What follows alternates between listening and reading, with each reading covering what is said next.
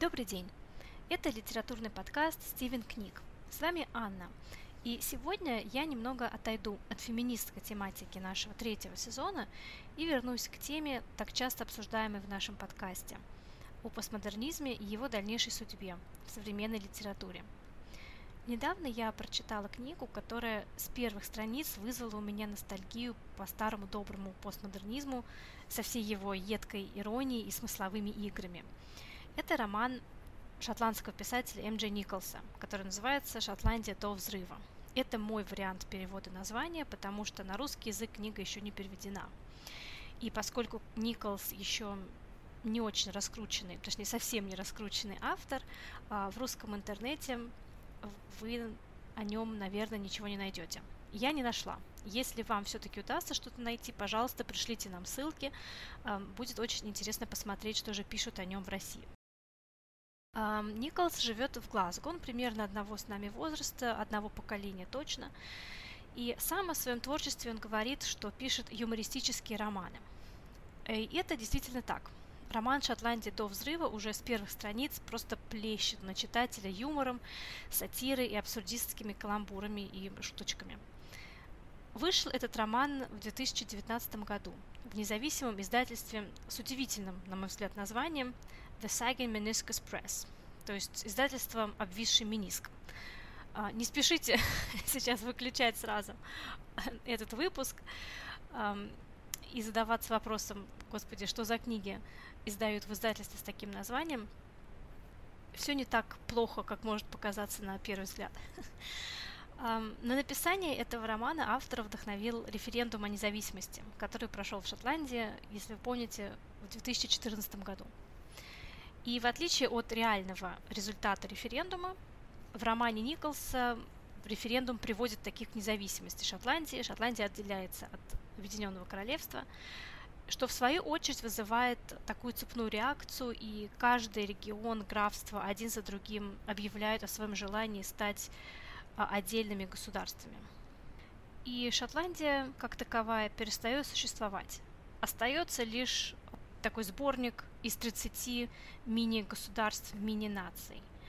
И в 2060 году Люксембург, не спрашивайте почему, наносит ядерный удар по вот тому, что было раньше Шотландии, и Шотландия оказывается стертой с лица земли. Каждая глава романа – это своеобразный рассказ о 30 нациях, образовавшихся э, после референдума независимости, о том, как они жили, что там происходило до этой ядерной катастрофы. Говоря рассказ, я, конечно, говорю условно, потому что это достаточно разношерстное собрание всевозможных письменных артефактов, каждый повествующий о той или иной шотландской нации. Здесь есть и архивные записи, и интервью, дневники, сценарии, и даже хайку, восхваляющий некоего Хью, правителя республики Морей. Все это действительно очень смешно. Например, история о том, как Эдинбург оказывается захваченным участниками знаменитого театрального фестиваля, реально существующего фестиваля The French, который проходит в Эдинбурге каждое лето. А актеры, режиссеры, сценаристы а, берут весь город в заложники, пока каждый житель не признает гениальность этих театральных а, работников и не обеспечит им а, огромные кассовые сборы. Другая история рассказывает о закрытой социальной сети для бегающих в парке, в которой пользователи могут узнавать последние новости из мира политики, науки, образования и так далее и делиться между собой этими новостями. Но в скором времени э, новости по общедоступному телевидению, по обычному телевидению становятся все более тривиальными и неважными. И только лишь пользователи этой социальной сети имеют возможность узнать, что вообще происходит в стране и в мире. Доходит это до абсурдной ситуации, когда в момент природного бедствия экстренную помощь можно вызвать только лишь назвав номер своего спортивного аккаунта. Также среди новых шотландских наций мы встречаем записи разной степени абсурдности, от сатиры на известные нам явления современной реальности до фактически бессмысленных зарисовок в духе Кавки и Спайка Миллигана. Например, деревню Эхт превращенную в литературное произведение, где каждый житель – персонаж с определенным набором характеристик. Например, здесь есть приятный персонаж, лаконичный персонаж, загадочный персонаж и так далее. Есть суверенная деревня Бремор, вовлеченная в принудительную телевикторину. А, есть многостраничный транскрипт бегущей строки, в обязательном порядке внедренный в глаза жителей королевства Файв со списком причин быть несчастным. И, кстати, среди причин есть и постмодернистская неспособность признаться в любви искренне. Здесь есть и рассказ о смоге над Стерлингом, в результате которого жители вынуждены были носить маски. Актуально сейчас, да? И как следствие ограничить количество произносимых слов – есть дневник туриста, приехавшего в необыкновенную, развитую и благополучную страну Киркад... Киркадбрайт, господи, шотландские названия, где единственное условие для проживания эм, это необходимость непрерывно держать в левой руке ананас. Это, наверное, кивок поклонникам сериала «Как я встретил вашу маму».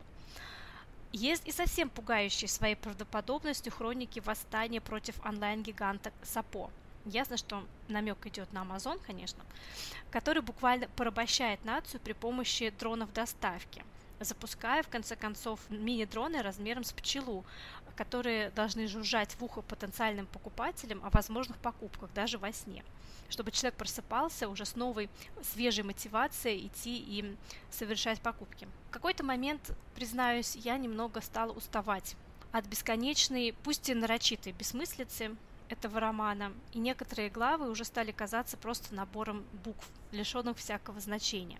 С другой стороны, не могу не сказать, что это очень лингвистически изобретательный текст. Автор использует здесь весь возможный арсенал английского языка, жонглируя своим идеальным знанием толкового и фразеологических словарей. Это своеобразная лингвистическая эквилибристика, эквилингвистика, если хотите. Мы оставим на сайте в описании парочку примеров этих э, лингвистических кульбитов, которые выполняет Николас для того, чтобы вы смогли сами воочию увидеть, э, что я имею в виду. Конечно, в этом юмористическом романе о Шотландии есть и национальная ирония над исторической раздробленностью шотландских земель и кланов, но есть и мостик к набирающей оборот во всем мире сейчас тенденции разделяться и отделяться друг от друга. Пишет Николс методом такого классического махрового постмодернизма. Но здесь есть одно «но». Насколько это махровое, постмодернистское, современно и актуально? Местами мне казалось, что роману все же не хватает актуальности. Но, возможно, это проблема постмодернизма в целом. Ведь наступает новая эпоха метамодернизма. И да не убьет меня сейчас моя коллега по подкасту Наталья наступает новая чувствительность, новые травмы, которые требуют, возможно, новой методологии. Но Николс избирает именно метод иронии, метод иронизирования, который отлично выстрелил бы лет 20 назад, при этом абсолютно не касаясь более насущных тем. К примеру, в романе совсем нет феминистской или постколониальной оптики. Возможно, это придирки с моей стороны. Но все же я не смогу назвать этот роман всеобъемлющей картиной современности. Скорее, это детально выписанный фрагмент этой современности, что, конечно, тоже хорошо. И последнее, на что хотелось бы обратить внимание, это финальная глава романа, которая называется «Текстуальная дисфункция». Э, глава повествует о том, как область Глазго и Ренфрю была поглощена незаконченным романом одного писателя-неудачника, который сочинял мета-антипрозу, или как здесь это называется, нон-бук, о писателе, безуспешно пытающемся создать удачный литературный проект.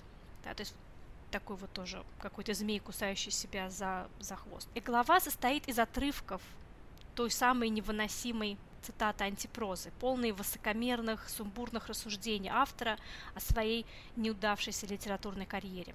Местами эти рассуждения становятся слишком уж реальными, слишком уж явно отсылающими к самому реальному Николсу. И у меня здесь возник вопрос. Иронизирует ли автор таким образом над писательскими обидками по поводу отсутствия успеха? Или же сам, как теперь принято говорить в подкасте Стивен Книг, поглаживает свои обидки, поглаживает свою фрустрацию, неумело маскируя их иронией. Или это и есть та самая игра с читателем, но не проигрывает ли в ней сам автор? В заключение мой вердикт «Шотландия до взрыва» – это весьма занятное и увлекательное чтиво, и наверняка понравится всем фанатам постмодернизма. В то же время сам этот метод, на мой взгляд, немного устарел, и проблема даже не в качестве романа, а оно, безусловно, высокое, но во времени его написания и издания. Ведь как бы хорош ни был постмодернизм, всему должен пройти конец, и даже постмодернистская ирония однажды может постареть и потерять актуальность. А что вы думаете на тему судьбы постмодернизма? Ушла ли эпоха искрометной бессмыслицы, или все еще есть место в литературе таким писателям, как М. Джей Николс? Делитесь с нами ответами в комментариях. С вами был подкаст Стивен Книг. Спасибо за внимание и до скорых встреч! thank you